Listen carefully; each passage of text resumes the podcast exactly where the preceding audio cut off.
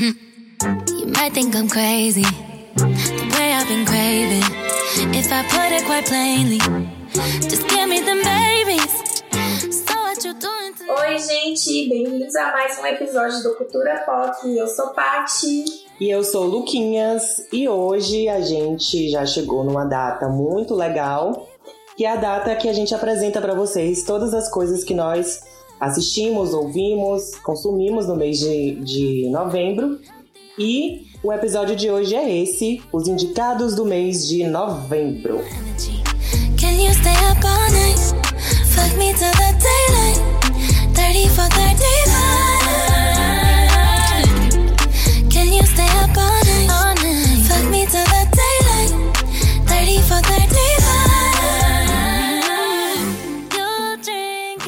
Então, a minha primeira indicação, que eu até mencionei no, no programa de indicados do mês passado, é o álbum Positions da Ariana, né? Que saiu no mês passado, só que eu não tinha escutado ainda, não tinha parado pra ouvir.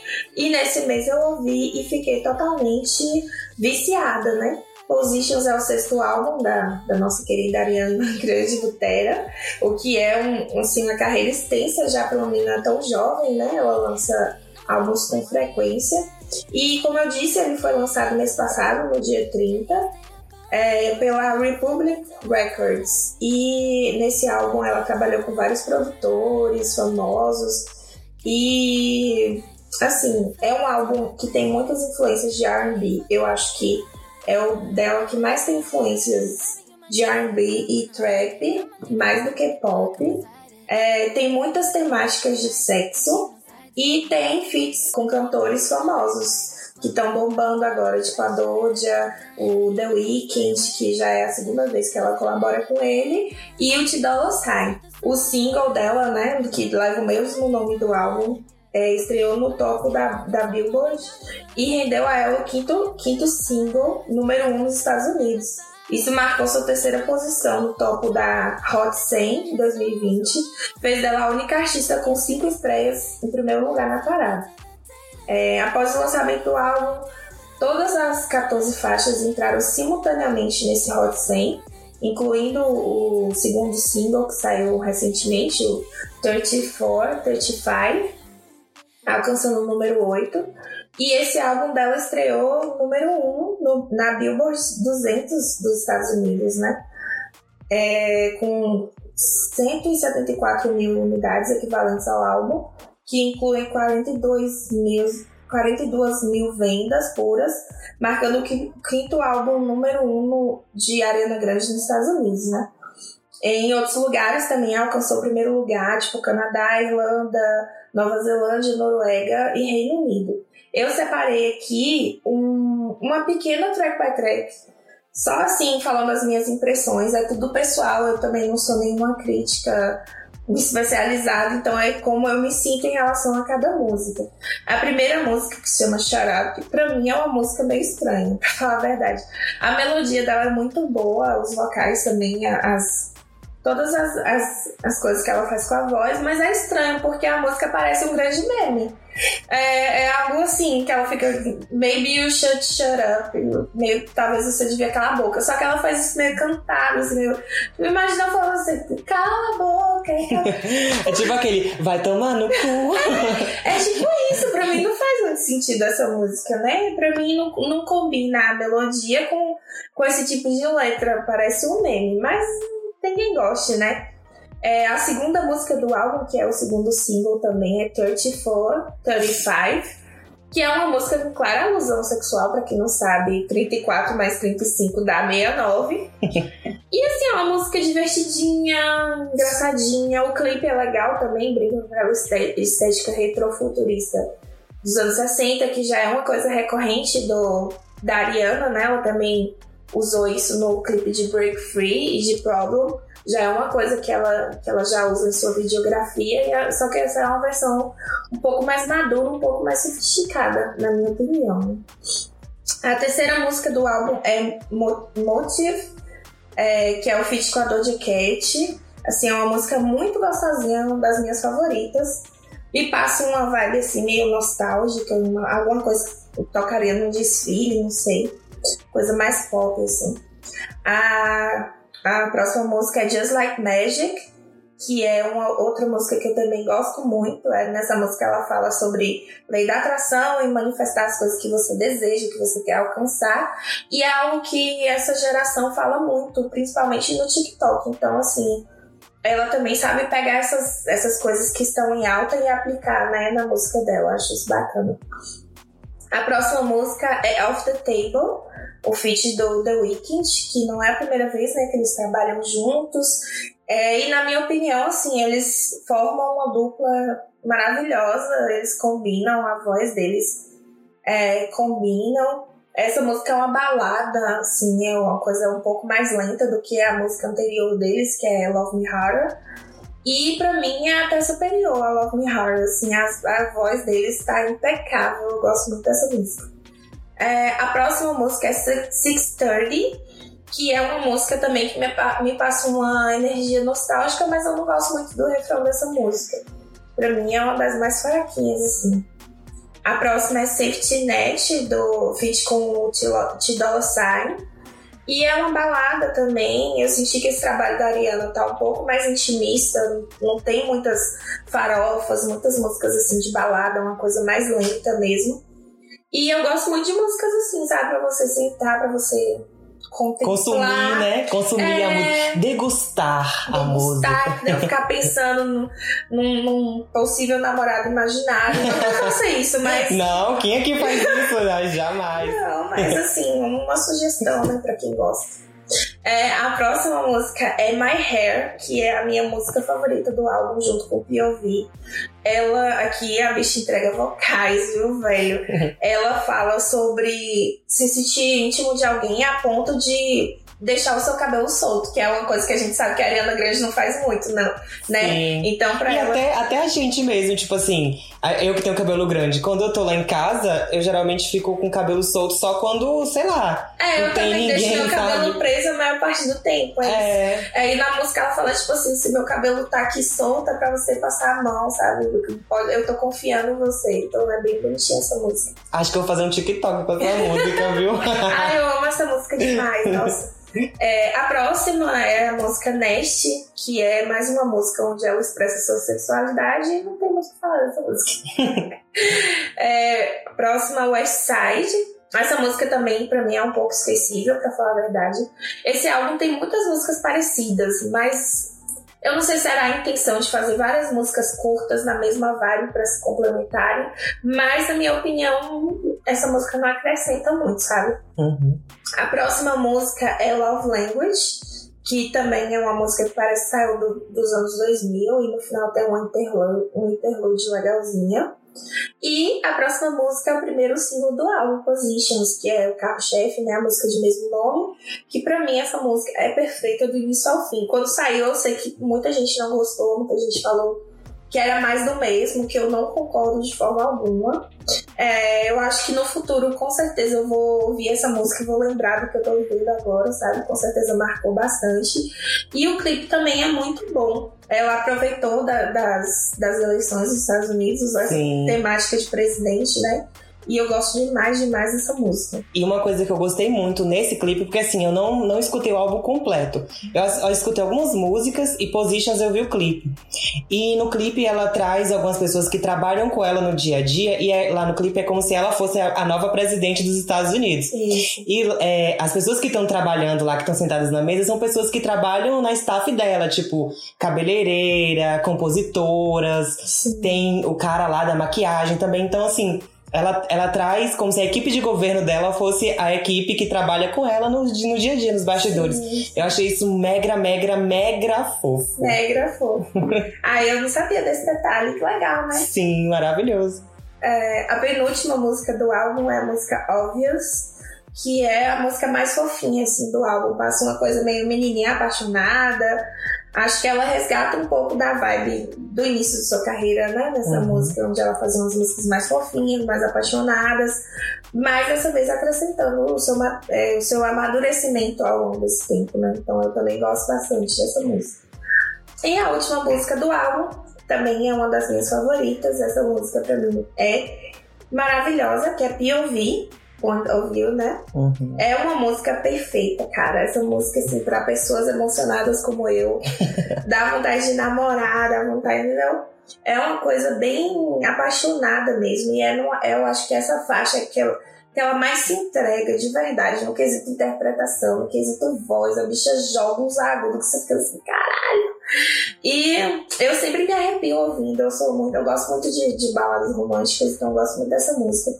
E apesar dela não ser single, não sei se vai ser, mas ela já viralizou no TikTok. Então, assim, pra você ver, até as músicas que não são single, ela tá conseguindo que, que se saia bem, sabe? Que tenha um bom desempenho.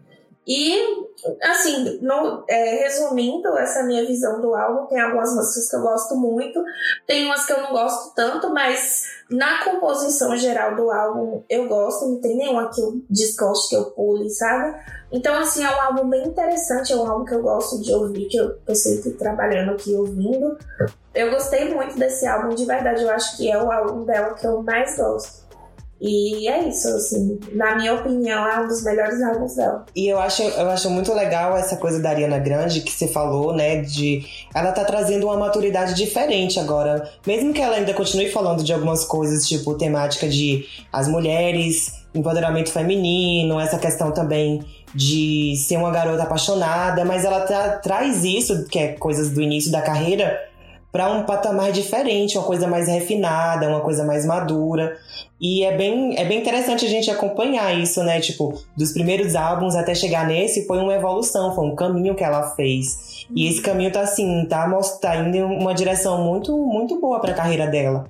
Que a cada dia que passa, as coisas que ela faz estão tomando assim proporções absurdas. Não sei se é porque também nessa época de pandemia a gente fica mais em casa sem, sem sair, então a gente fica mais na internet, fica mais escutando música. Então talvez as pessoas pararam para pensar mais na- nas, nas produções da Ariana. E eu, apesar de não ter escutado o álbum todo, eu, eu já gosto de algumas coisas. E, assim, não é uma surpresa pra mim ela lançar uma coisa boa, porque eu já esperava isso dela. E fico muito feliz que ela tenha esse amadurecimento agora na carreira e que continue assim até o fim. Minha segunda indicação é o álbum Rumors, da banda Fleetwood Mac, né? Um, um álbum lançado em 1976. Então, pra quem não sabe, quem acha que eu sou só K-Popper, na verdade eu gosto de tudo, gente. Assim, eu sou uma bicha velha, já vou fazer 30 anos. Então, na minha vida já passou todo, todo estilo musical que vocês podem imaginar. E eu também gosto muito de rock.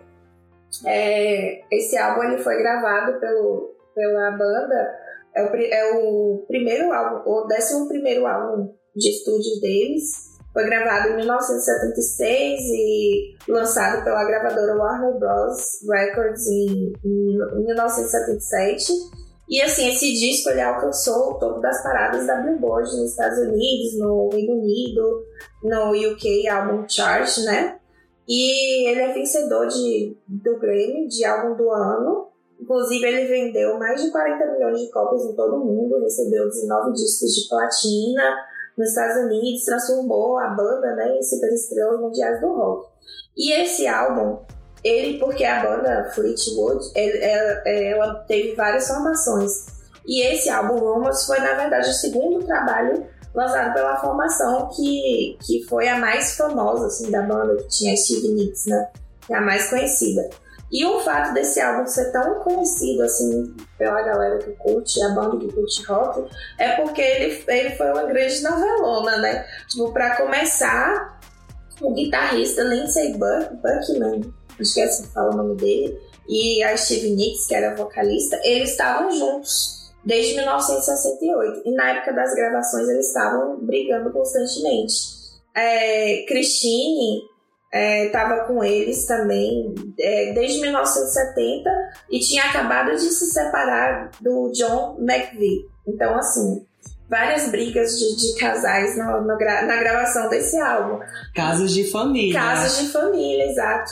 E aí, pra completar a confusão, o Mickey descobriu na mesma época que sua esposa estava traindo com o seu melhor amigo. Então, assim, pensa aí no clima que devia ser, o clima gostoso que devia ser. Gente, Você chegar todo dia pra gravar, assim, num, sabe, uma coisa maravilhosa que devia ser. parece enredo daquelas novelas mexicanas que passam no SBT à tarde. Sim, exato. E assim, pensa você gravar as músicas, as músicas eram meio que indiretas parece, sabe? Pro seu ex que tava ali na sua frente tocando guitarra e tal. Então, a questão da, desse, desse álbum ter ficado famoso foi por isso, né? Tanto que tem um, eu queria até indicar aqui um canal que é Hollywood Forever, que tem a Fernanda, e ela fez um vídeo só sobre isso, um vídeo bem detalhado, que é bem bacana. Pra quem gosta, assim, é, eu aconselho. E eu já tinha, já conhecia a Stevie Nicks, na verdade, a banda eu não, não ouvia muito, mas o, o, o que me fez ir atrás deles agora é porque tem duas músicas deles que estão irritando muito no TikTok. Que é a, a música Dreams, que surgiu de um meme de um, de um cara lá doidão andando de skate ao som dessa música e acabou ficando irritando bastante. E a outra foi The Chain, que já tinha sido a abertura de novela daquela novela O Sétimo Guardião aqui no Brasil já tinha ficado conhecida aqui em 2018, né? E agora voltou a irritar. Então, assim, além dessas músicas, também o álbum conta com várias faixas. O álbum é todo fechadinho, assim. E é um estilo de música que eu gosto bastante. Então, é, ultimamente é o que eu tenho escutado também. E eu aconselho, eu indico não só para quem gosta de rock, quem se interessa, mas também para quem gosto de música boa no geral, porque eu acho que você não tem que ser uma, uma coisa só, sabe? Se você só escuta K-pop, você não pode escutar mais nada. Se você, sabe, não existe isso. Então, é, é um álbum que eu indico, inclusive, vocês já devem conhecer a Stevie Nicks, porque ela tá, tá trabalhando com a Miley nesse novo álbum. E assim, eu aconselho demais, porque ela é uma artista excepcional para mim. E é isso, minha segunda indicação. Esse álbum eu não conhecia, na verdade, assim, nos últimos meses, nos últimos meses não, nas últimas semanas, na verdade, eu escutei muita gente falando dele no Twitter. Eu vi uma movimentação, e acho que por causa do vídeo da Fernanda do Hollywood Forever. E aí eu vi uma movimentação e eu, eu fiquei isso na cabeça, né? Tipo, ah, vamos ver o que é isso. Porque eu vi você falando, eu vi outras pessoas falando também no Instagram inclusive. E aí eu até fiquei um pouco curioso escutei algumas coisas. E The Chain, né, é uma música que eu já conhecia. E é, é assim, música de novela, ainda mais de abertura de novela, te dá um. um fica na sua cabeça, né? É. Gruda na sua cabeça. E essa música, The Chain, é muito boa, muito boa mesmo. E é um estilo de, de rock, não é aquele rock agressivão. É um rock assim, mais tranquilo e tal. E é um, um, um estilo de rock que eu também gosto, né? Tipo, sei lá, um rock alternativo, uma coisa mais indie. Então eu gosto muito e eu escutei duas músicas para fazer esse roteiro aqui, eu escutei duas músicas e eu gostei muito, inclusive vou terminar de assistir, de ouvir o álbum depois, porque me lembra muito coisas que eu já escuto, já escutei também. Então, acho que vale a pena sim. É, essas bandas dos anos 70, elas, elas têm um estilo bem é, marcante, né? É, bem característico. É isso. E assim, eu gosto bastante. Pra quem não sabe, eu sou. Meu cantor favorito é o David Bowie. Então, tudo que vem dos anos 60 e 70, eu sou extremamente apaixonada. E a próxima indicação é a série As Five, que estreou agora no dia 12 de novembro. É uma coisa bem recente, tem poucos episódios. As Five é uma série do Globoplay que é um spin-off de Malhação Viva a Diferença. Ambos estão passando agora. Malhação está passando na Globo, repetindo, por conta da pandemia, né? Não puderam gravar uma nova temporada. E as Five está passando no Globoplay. É, essa, essa, essa, essa temporada de Malhação, na verdade, na verdade é a 25 da série. E ela foi exibida pela primeira vez entre maio de 2017 e março de 2018 e se consagrou como vencedora do Emmy Internacional na, na categoria Melhor Série Infanto-Juvenil. Então, assim, quando passou pela primeira vez, eu não assisti. Porque, para falar a verdade, o que tá me fazendo assistir TV agora, TV aberta, novela, essas coisas, é, a, é por conta da pandemia, que eu tô trabalhando em casa, então eu tô assistindo mais TV. E aí eu sempre vi as pessoas falando, as pessoas que gostam de TV, gostam de malhação, que essa é uma das melhores malhações da, da, da atualidade, né? De, de todas, geral. de geral, a galera gosta muito. E eu não acreditava, falando assim, é não. Com certeza as antigas são muito melhores. Só que você assistindo, realmente, eu acho que essa malhação diferencial dela, além de ser. É, não ser só um protagonista, um casal protagonista, são cinco amigas. é, elas também é, passam uma visão assim de como o jovem realmente é. Claro que na malhação, por ser um horário e tal, não pode mostrar muita coisa explícita, mas eles abordam muitos assuntos assim que realmente interessam aos jovens, sabe? E eu acho muito bacana assim. E as Five, ele, ele, ela vem com uma visão um pouco mais adulta, por ser na Globoplay, por não, ser assim, é, um programa de TV aberto em horário nobre, é, eles podem explorar um pouquinho mais disso, mostrar umas coisas mais adultas, mostram as meninas, tipo, a Lika fumando maconha, a Lika é bissexual, então mostra ela tendo sexo com outras mulheres. Então é uma coisa mais jovem e adulto, sabe? Assim, mesmo já tendo passado dessa fase, que eu já sou adulta, adulta, mas eu gosto dessas coisas adolescentes, sabe? Eu me apeguei aos personagens, principalmente a Benê. Então eu tô gostando bastante, apesar de, ser, de serem curtinhos os episódios, eu acho que a Globo devia ter soltado tudo de vez, porque a gente tem que esperar uma semana por um episódio de 30 minutos, eu acho um absurdo. Mas, assim, é uma coisa que eu, eu fiquei feliz com o spin-off, porque eu já a, acompanhando Malhação e gostando. Então, eu fiquei feliz pelo spin-off e eu gostaria que tivesse mais coisas assim. Eu achei uma iniciativa boa da Globo produzir uma série assim pro, pra galera mais jovem, sabe? É, e tipo assim, essa malhação eu lembro que quando passou a primeira vez eu assisti completa, assim, né, na, na, na TV. E a história é uma história assim, que se a gente parar pra pensar, é uma história que sempre vende. Que é um grupo de jovens que se juntam para mostrar ali os seus problemas, suas fragilidades, suas descobertas no mundo.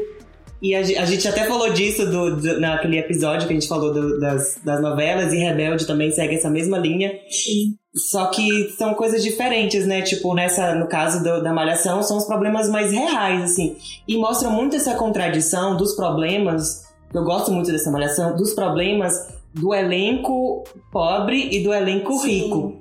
E do jovem pobre e do jovem rico. As coisas, as, as diferenças que são colocadas ali para eles que é muito interessante de ver que realmente são coisas que acontecem, apesar de que nessa malhação ainda as coisas são muito mais amenizadas, né? Muito amenizadas. Porque, gente, para passar na Globo tem que polir um pouco e tal. Pelo né? horário também. Né? É, e pelo horário não dá para trazer, assim, não dá para fazer, tipo, uma euforia, sabe? Tem que fazer uma coisa mais ali, é palatável pro público que tá assistindo e tal, e pra família também, né? Que é o público-alvo. Mas é, essa malhação é justamente isso de chamar atenção por, por ser um grupo ali e principalmente porque elas se unem por causa de, se eu não me engano, é da. A Keila. Da Keila que tem uma tem, filha, né? Tem um, filho, filho no, no, no, vagão do trem. Pois é, Elas então... são chamadas as meninas do trem, né? Sim, e aí fica, fica legal a história. Acho que o ponto inicial, o ponto de partida dessa amizade é interessante, porque eles trazem o problema da gravidez na, na adolescência e de como a gravidez na adolescência ali fez com que elas criassem um laço. Não que, é, que ela seja mais importante porque ela teve filho, mas é, acabou aglomerando ali as meninas, sabe? E eu acho que, que elas se ajudam muito e elas se entendem muito, né? Apesar de brigar e tal. Mas quem não briga, né? É. Também.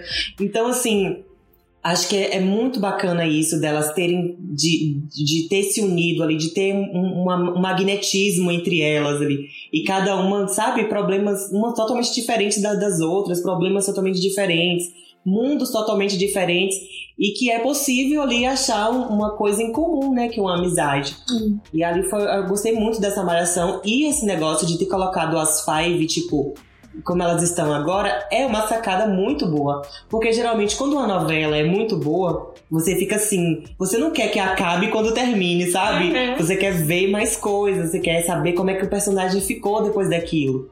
E, e essa malhação deu abertura para isso também, né? Porque como eram personagens jovens, aí agora dá pra ver como eles estão depois de algum tempo e tal. O que, que eles estão pensando, como é que tá a cabeça deles, como é que tá a amizade deles. Então, eu quero assistir muito, eu vou esperar sair tudo, porque como eu, eu, eu, sou um pouco ansioso, eu não gosto de ficar esperando coisas, então eu vou esperar sair tudo e vou assistir. Mas eu tô muito curioso para isso. É, no caso da, da Keila, né, que é a primeira história que tem mais destaque, eu acho interessante também deles colocarem uma, uma protagonista que é mãe na adolescência, eu acho que isso não é muito comum em Malhação E além disso, também é uma questão de é, eles mostrarem a gravidez de uma forma um pouco mais real. Não romantizando, não glamorizando, mas mostrando que aquilo ali também não é o fim do mundo. Que você pode ter suas amigas, você pode ter seu namorado, você pode continuar estudando. Uhum. Que isso é possível, sabe? Porque eu acho que a gravidez na adolescência, pelo menos assim, antigamente tinha um estigma muito forte de que, tipo, ou a sua vida acabou, ou então aquele clichê que você vai ter que dar seu filho ou então que, que, seu pai vai dar seu filho escondido, ou que seu, seu filho vai ser criado pelos avós. Então eu acho que mostra as coisas de uma forma um pouco mais real, sabe?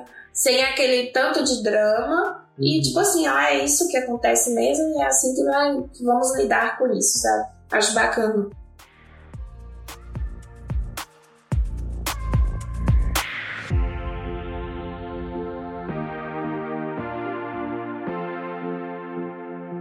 Bom, agora passando para as minhas indicações, eu vou começar com uma que eu peguei o gancho da quarta temporada que foi lançada recentemente, que é The Crown.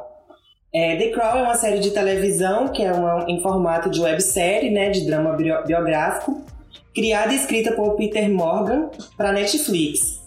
A série ela é uma história biográfica sobre o reinado da rainha Elizabeth II do, da Inglaterra, né? do Reino Unido, no caso. É, essa série ela teve uma, ela tem recebido muita aclamação pela crítica, da crítica, pelas atuações, pela direção, pela direção, roteiro, fotografia e também pela precisão histórica dos eventos que acontecem durante o reinado da rainha. Atualmente a série tem quatro temporadas e impressiona muito essa precisão historiográfica. Mas também aí tem um negócio de que algumas premissas, elas. A gente não tem como saber se é verdade ou não, né? E, e assim, são segredos da família real. Então, só eles sabem o que é verdade e o que não é. Então, a gente supõe que seja verdade, ou então que supõe que tem uma dose ali de ficção também. É, essa série, só para vocês terem ideia, ele, ela tem nomes de peso como Claire Foy e Olivia Colman, com, Olivia Colman como Elizabeth, a Vanessa Kirby e Helena Bonham Carter como a princesa Margaret, a irmã da rainha. Tem a Gillian Anderson de Margaret Thatcher. Tem o Matthew Smith e o Tobias Menzies como o, o príncipe Philip, que é o, o rei, o, o, príncipe casado com a rainha, né? No caso.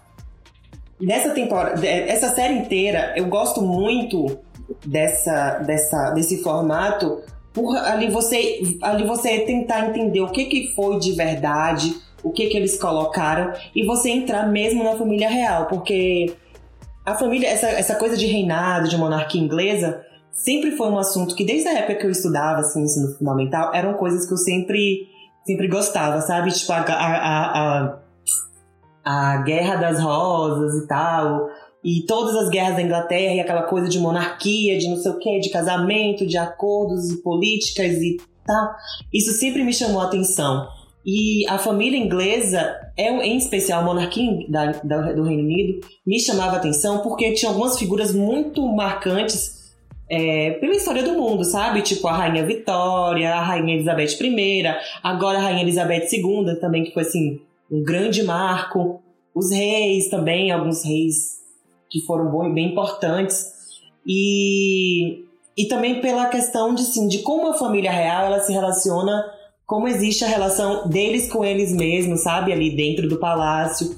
Como é que a rainha ela lidar com, essas questões, porque, tipo, ela, ela, ela estar rainha, ela ser rainha, é como se fosse uma profissão, sabe? E, e, isso mistura com família, com pessoal, então é uma coisa muito absurda. E, tipo, várias vezes a gente fica, ai, essa rainha é escrota, ai, essa rainha faz isso com a própria irmã, ai, a rainha faz isso com, fez isso com o filho, permitiu que fizessem isso com o filho.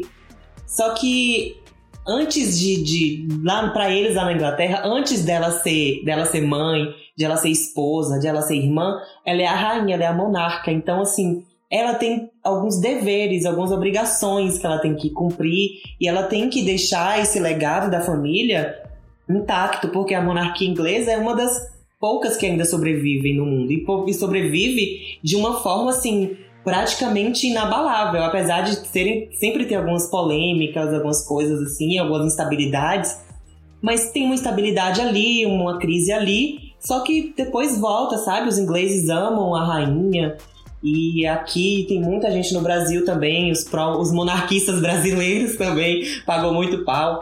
Mas, é, voltando para a série, é, é, muito interessante como a gente vê exatamente essas coisas que eu disse acontecendo, sabe? E coisas assim, eventos que marcaram a, o, o, os séculos. Por exemplo, o, o, reina, o, a coroação da rainha, que foi um dos eventos televisionados mais assistidos.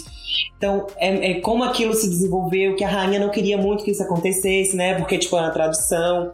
E eles não queriam mostrar muito da tradição, porque, tipo, qual é a magia da monarquia? A magia é que eles têm que se manter em segredo, sabe? Depois que você descobre o segredo, meio que perde a graça. Então, é como se fosse isso. A rainha ficou meio temerosa, só que aí o marido dela ficou insistindo e tal, achou que seria uma ótima ideia, justamente para Porque eles estavam vivendo novos. Era tipo, sei lá, 1940, 50, alguma coisa assim. E eles estavam. A gente, o mundo estava vivendo um novo momento. Então é, o momento da televisão, né? Antes era o rádio, os jornais. Então, o momento da televisão, de você ver a rainha, da, do público do mundo inteiro, ver a imagem da rainha ali sendo coroada. Isso é muito significativo. E a, a, série mostra exatamente como esse processo se deu e também outros processos, por exemplo, o príncipe Charles, que a gente sempre fala, ah, esse escroto, esse, esse filho da mãe, ele acabou com a vida da Lady Di. Só que a série mostra o menino lá do início de você ver por que, que o Charles é daquele jeito, sabe? Por que, que ele age dessa forma? Não é que de um dia pra noite o cara virou escroto. Ele teve uma história, né? Ele teve que passar por um colégio super complicado, é, teve uma criação muito difícil, porque como a mãe era rainha, ele praticamente não via a mãe, ele foi criado por, por, por, por babás e pela avó. Então, você vê ali os traços das personalidades que a gente vê hoje, tipo o Charles, a Camila Parker Bowles, a gente vê a rainha, o, próximo, o próprio príncipe Philip também, os outros filhos da rainha. Então a gente, a gente começa a entender a personalidade deles a partir dessa visão que a série dá, sabe? Tem muito documentário que fala sobre a família real. Inclusive, a família real já, já abriu o, palácio uma vez para eles fazerem documentário, lá acho que foi a BBC, se não me engano. Só que era uma coisa ainda muito assim, sabe? Eles estão filmando a gente, vamos agir de tal maneira. E a série não, a série mostra esse tipo, e aí, ó, essa crise aqui, quando teve, sei lá, a crise lá no país de, de Gales, que uma mina de carvão explodiu e tal, qual foi a postura da rainha? Que, a, que como a rainha fez, é como a rainha agiu. Então, assim, é muito interessante para quem gosta dessa, desse mundo de, de, monarquias, principalmente monarquias no mundo contemporâneo. É muito interessante ver como eles conseguem, a família Windsor, a casa Windsor, consegue sobreviver. E também, assim, de a gente ver, como eu falei, também as figuras importantes, né? Tipo, a própria Rainha Elizabeth, que é um, um, um, evento praticamente, não é mais uma pessoa, ela é um evento. Tem o Príncipe Charles, né, com, com, com as coisas assim que a gente gosta, não gosta, mas tem o Príncipe Charles. Tem também muito forte a história agora, na quarta temporada, da princesa da Lady Di, que morreu. Então, mostra como eles se conheceram, qual foi o processo do casamento, o que estava dando certo, o que, que não estava dando certo. A postura da Lady Di, por que, que a Lady Di ela começou a ser mais popular do que o Charles.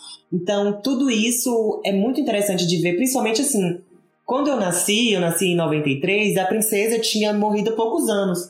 Então, assim, eu lembro de sempre acompanhar nos jornais, sempre tinha algum especial na, quando, na época que tinha, tipo, a morte da princesa Diana, a época da data, aí sempre tinha algum documentário, sempre tinha alguma coisa no jornal, uma, uma reportagem.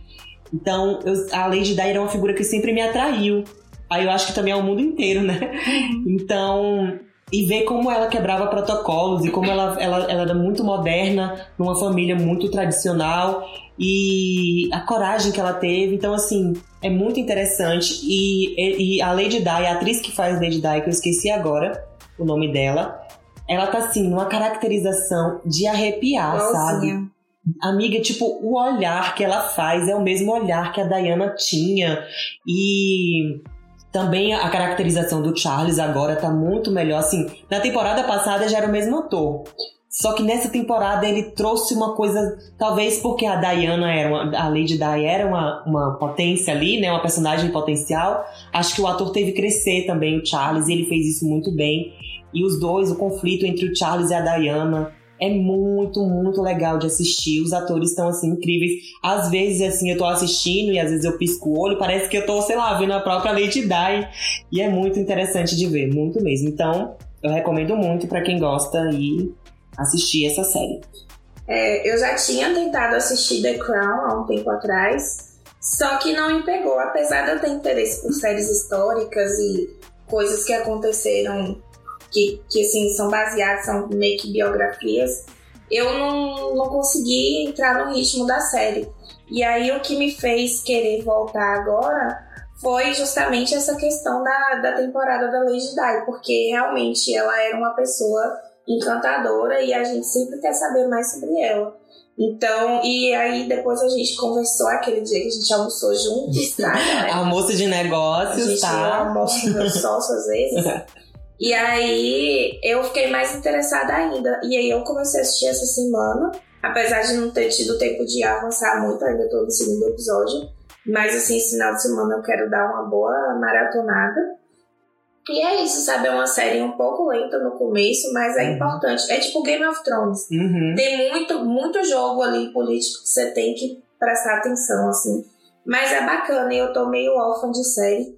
Inclusive, galera, pode ir no meu Instagram, pode ir nas minhas redes sociais me indicar a série, fazer um favor. Uhum. Porque eu tô órfã e eu tô assistindo agora, voltei a assistir. E quem sabe, né, se eu gostar, assim, daqui uns tempos eu volto e falo pra vocês o que, que eu acho. É, e tipo, o mais legal, assim mesmo, dessa. De, pra mim, né, no caso, dessa série, é acompanhar a, a vida que é essas, essas figuras que a gente cresce ouvindo falar, que a gente estuda sobre elas, como elas, elas são de verdade, sabe? Fora ali, fora, fora o título de rainha, quem é a Elizabeth Regina? Quem é a Diana Spencer? Quem é a Margaret, que é a irmã da rainha? Então, assim, é muito interessante. Inclusive, Margaret é, é interpretada pela Helena Bonham Carter na segunda fase. Perfeita, perfeita, perfeita. Tá incrível. É uma, é uma personagem também que, com o tempo, é, você vai começando a, a amar cada vez mais, a, a se identificar muito com ela. E tem muito disso, né? A temporada eu acho muito interessante a forma como eles distribuem a, a questão do desenvolvimento dos personagens. Não é a série inteira falando sobre a rainha. É uma, é, tem um episódio que é focado em, em, um problema que a rainha tem. No outro é, é focado do, do Philip. No outro é sobre o Charles, no outro é sobre a Diana, no outro é sobre a Margaret. Então, eles vão fazendo isso, inclusive com, com também tem Winston Churchill, tem a Margaret Thatcher, tem vários primeiros ministros também que aparecem, que também tem uma, uma, uma, uma, uma relevância dentro da série, não só a família. E é muito bom, muito interessante. Então assistam que vocês vão amar. A minha próxima indicação é um pouco diferente de tudo que eu já indiquei aqui no podcast e de tudo que a gente já gravou no podcast. Que é um documentário que eu assisti, se não me engano, na, na, na no Prime Video, que é One Child Nation que é um documentário é, americano, né, estadunidense, de 2019, dirigido por Nanfu Wang e Jiliang Zhang, sobre as consequências da política de filho único na China, que durou de 1979 a 2015. Wang, inclusive, ela é chinesa. Ela, quando ela nasceu, é, ainda estava em vigor esse esse, essa política de filho único na China. E o documentário basicamente mostra como isso teve, como foi o impacto disso é, na China e o depois disso, sabe? O depois, quando acabou isso aí, o que, que as pessoas achavam? Porque na época você não podia dizer que era contra e tal, porque era uma política nacional, né? Então, hoje em dia, eles já conversam. Alguns chineses ainda têm algumas restrições em falar algumas coisas, porque eles ainda têm, têm medo, têm receio de alguma coisa mas alguns hoje já falam livremente. É, o governo da China ele instituiu, instituiu essa política de filho único é, para determinar que os casais tivessem até apenas um filho por causa de, de para reduzir o crescimento da população e assim conservar alguns recursos. Eles diziam sempre, né, se as pessoas continuassem a ter muitos filhos, os recursos do país iriam acabar, eles iam passar fome. Então, com esse discurso que foi criado esse, essa política. E assim, é, era pra, é, a, a, o ideal era que você tivesse apenas um filho e que esse filho fosse do gênero masculino. Se fosse do gênero feminino, aí acontece uma coisa que eu vou falar daqui a pouco, uma coisa muito, muito feia. É, essa lei também é, ela, o problema dela era tipo assim: se você vivesse num grande centro, tipo um centro urbano, era um filho só e acabou. Se você tivesse em uma uma comunidade menorzinha, rural. é uma comunidade rural, você até poderia ter dois, mas teria que ter uma diferença de idade de no mínimo 5 ou 10 anos. Acho que são 5 anos. E assim, geralmente isso se aplicava quando você tinha um filho e esse filho era uma menina, e aí você esperava mais um ano, para mais algum tempo para você tentar ter um menino. É, o que aconteceu foi que durante esse período muitas crianças foram abandonadas, porque é, se o governo pegasse, tava todo mundo fudido, era todo mundo preso e tal. E aí, e, e, com medo dessa política e de tudo que isso poderia acarretar, muitas famílias, principalmente as famílias pobres, abandonavam as crianças, as, as crianças, principalmente as meninas. Quando o casal tinha um filho e o filho nascia e via que era uma menina, eles abandonavam, tipo, na feira, eles abandonavam nos, nos, nos matos, nos córregos. É, eles, as mulheres também elas eram obrigadas a fazer abortos é, contra a vontade delas, porque elas estavam grávidas. Então tinha uma equipe do governo ali que era de enfermeiras, parteiras, que elas iam fazer esse, esses abortos forçados. E as mulheres elas se machucavam muito com isso, porque elas, elas, elas se debatiam, né, para não para que isso não acontecesse. E a coisa ruim que eu, ia, que eu falei é que essa política ela proporcionou uma coisa que a gente vê até hoje em dia, mais ou menos, que é a questão da, da, da comercialização da adoção dos chineses. Até hoje você vê é, inclusive, vários, vários artistas famosos, celebridades, adotam crianças chinesas justamente que isso é uma coisa que já acontecia desde essa época dessa política, lá de 79, sabe? É, os orfanatos, eles, eles tinham os orfanatos e esses orfanatos, eles é, comercializavam as crianças ilegalmente para pais, geralmente dos Estados Unidos. Então, sei lá, você era um ricão dos Estados Unidos, você ia e meio que comprava, com, entre, entre aspas, o seu filho, né, a sua criança. E aí o documentário mostra exatamente como isso acontecia.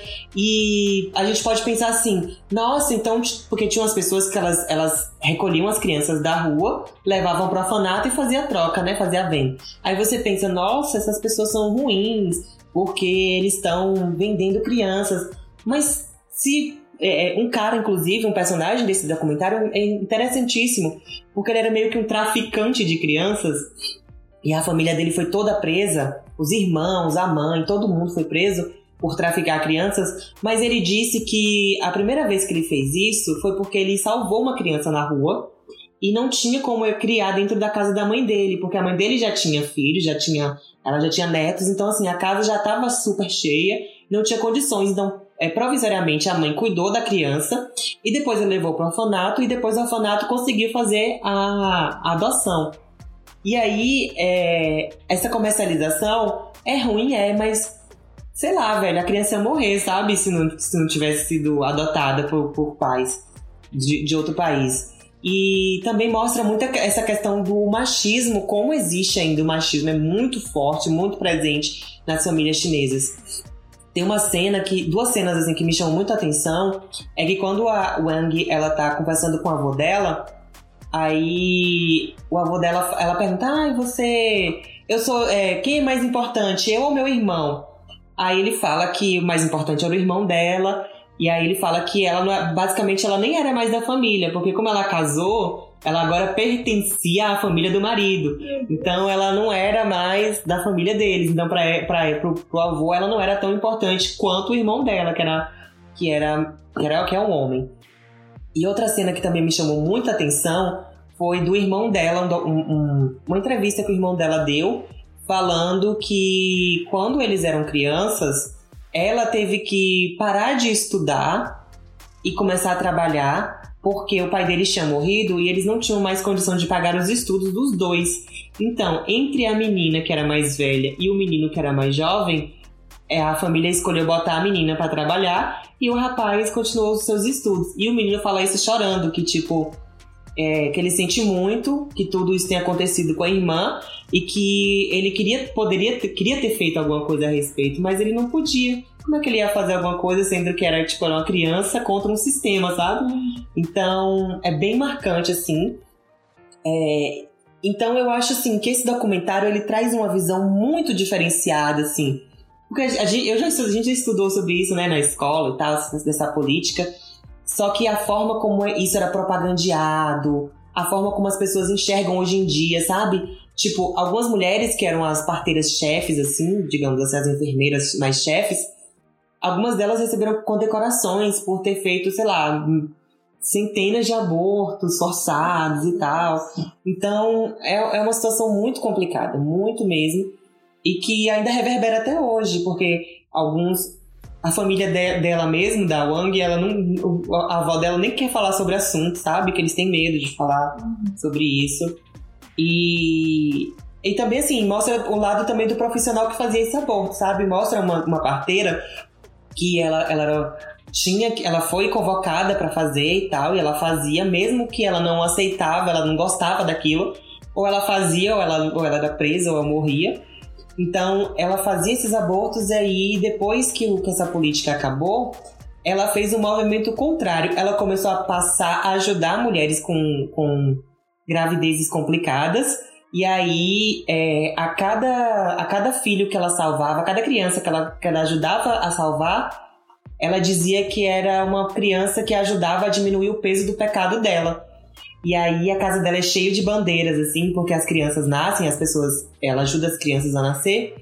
E as, as famílias dão, dão isso de presente para ela, né? Dão uma bandeira de presente e tal. E é muito interessante ver essa política e o desenvolver dela. Então, quem tem interesse aí é bem legal de assistir.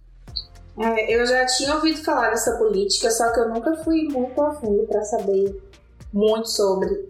Mas é bem assustador, né? Você ouvir ainda mais. O que é mais assustador para mim é o quão recente que isso acabou. Tipo, 2015. acabou 2015. Até 2015 ainda rolava isso, então é muito louco.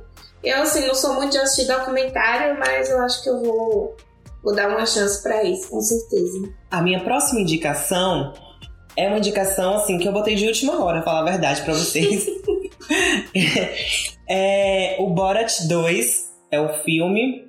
É um filme de comédia e um documentário. O documentário é como se fosse assim, um documentário falso, uhum. sabe? Um documentário é cheio de ironias e sarcasmos. The Office é mockumentary, né? Esse estilo. Ah, eu amo muito. É, que é tipo falso, sabe? É, é um documentário falso, ali é tudo armado. É, é de 2020, dirigido pelo Jason Walliner. O filme é estrelado por Sacha Baron Cohen, como repórter kazakh fictício Borat Sagdiev, acho que fala assim, uhum. e Maria Bakalova como a filha dele, a Tutá, que é oferecida como noiva ao vice-presidente dos Estados Unidos, Michael Pence.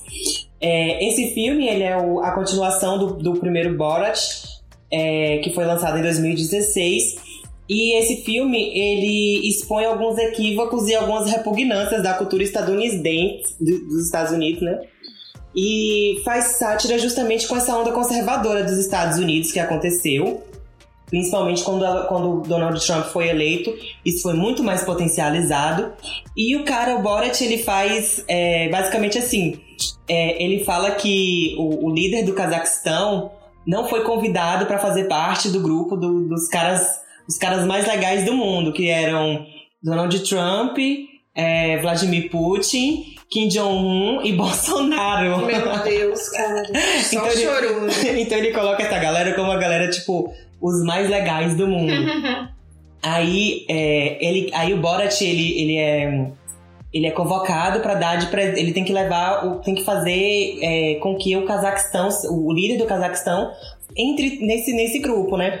E para isso ele, ele de uma forma muito satírica, ele quer dar de presente a filha dele.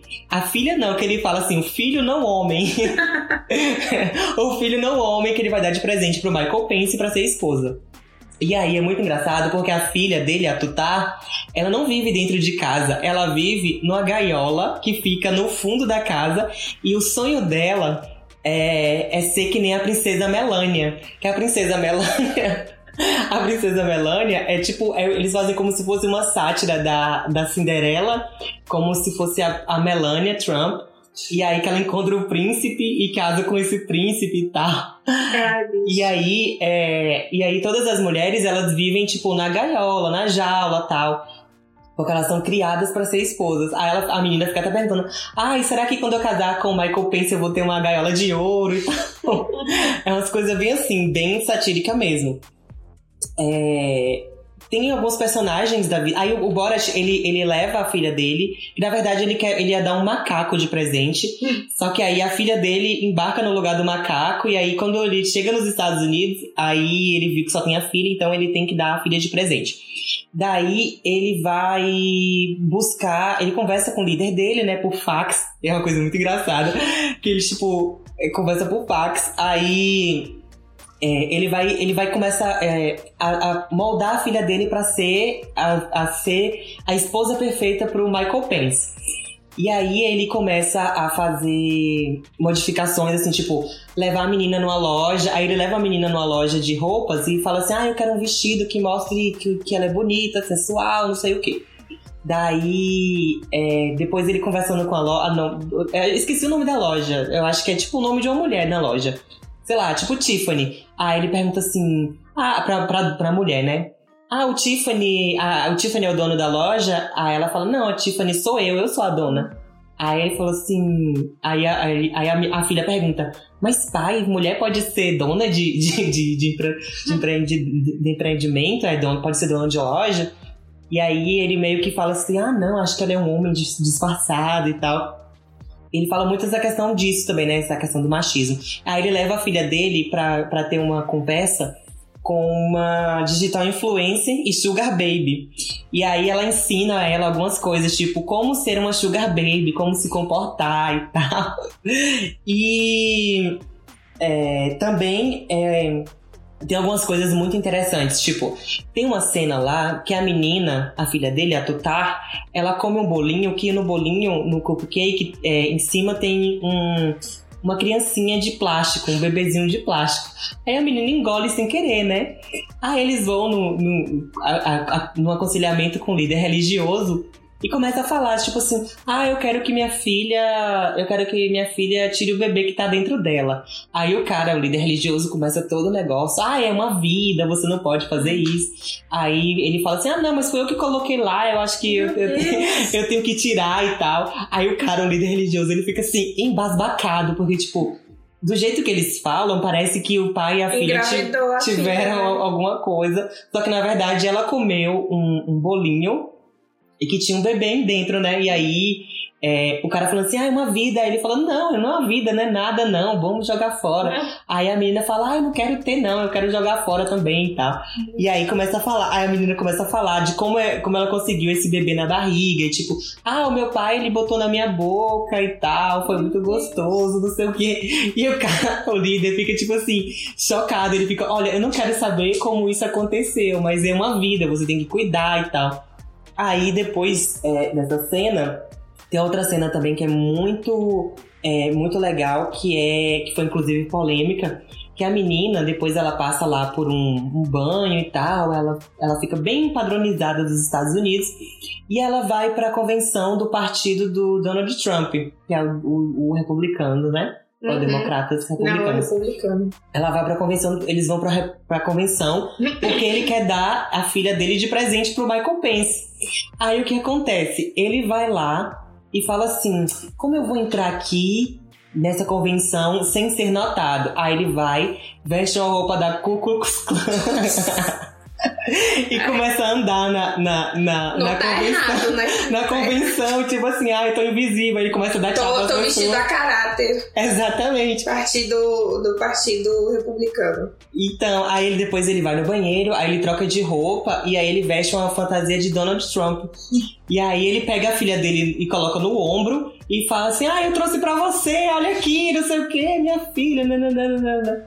Aí dá maior polêmica, eles são expulsos da convenção e tal. Aí depois ele volta, aí ele tá meio que assim, tipo, olha, eu tinha que dar minha filha pro Michael Pence, mas eu não consegui. Como eu vou fazer agora? Aí ele vai conversar com o Rudy Giuliani, que é um, um, um- um advogado do, do Trump, da, da linha do Trump, e também acho que ele foi prefeito de Nova York, se não me engano. E aí, ele é bem conservadorzão também, bem direitista, tipo bandido bom, bandido morto e tal. Aí a menina vai fazer uma entrevista com ele. Aí ela finge. Ah, Tutar, né? Aí ela finge que é jornalista e tal. E aí ela fica conversando com ele e tal. E fica, tipo, no meio da entrevista, fica aí, nossa, eu sempre quis conversar com você. Eu acho você um cara maravilhoso e tal, não sei o quê. E aí tem uma parte que eles vão pro quarto, que a entrevista no hotel, aí eles vão pro quarto pra, tipo, dar uma pausa e tal, beber um drink. Aí quando eles estão lá bebendo drink, aí o, o Giuliani, ele deita na cama e ele coloca a mão por dentro da calça dele.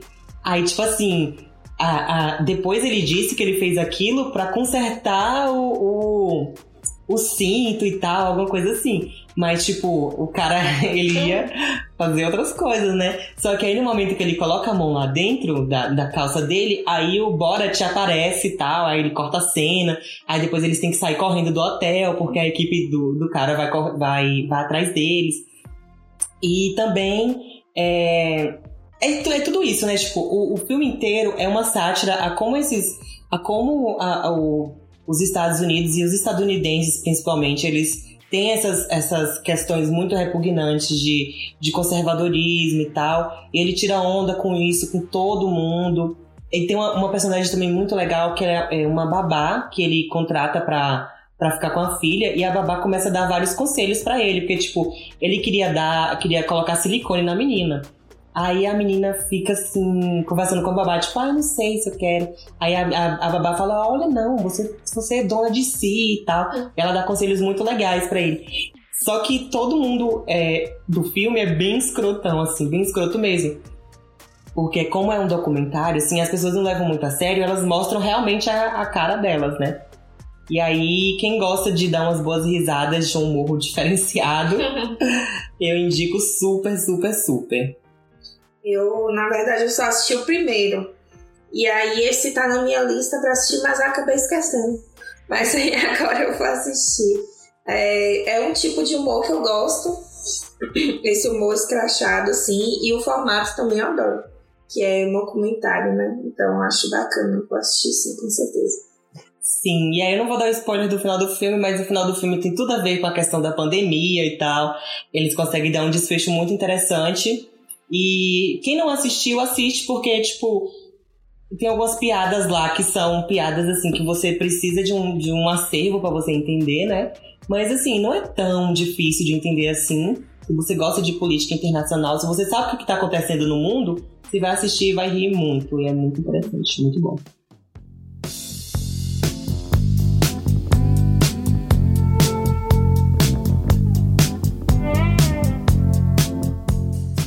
Gente, e esse foi o programa de hoje com os nossos indicados, nossos favoritos do mês de novembro. Muito obrigada para quem ficou até aqui. Eu só queria falar mais uma vez que o horário que a gente posta os nossos programas é todo sábado, cerca das por volta das 6 horas, às vezes é um pouquinho antes, às vezes um pouquinho depois.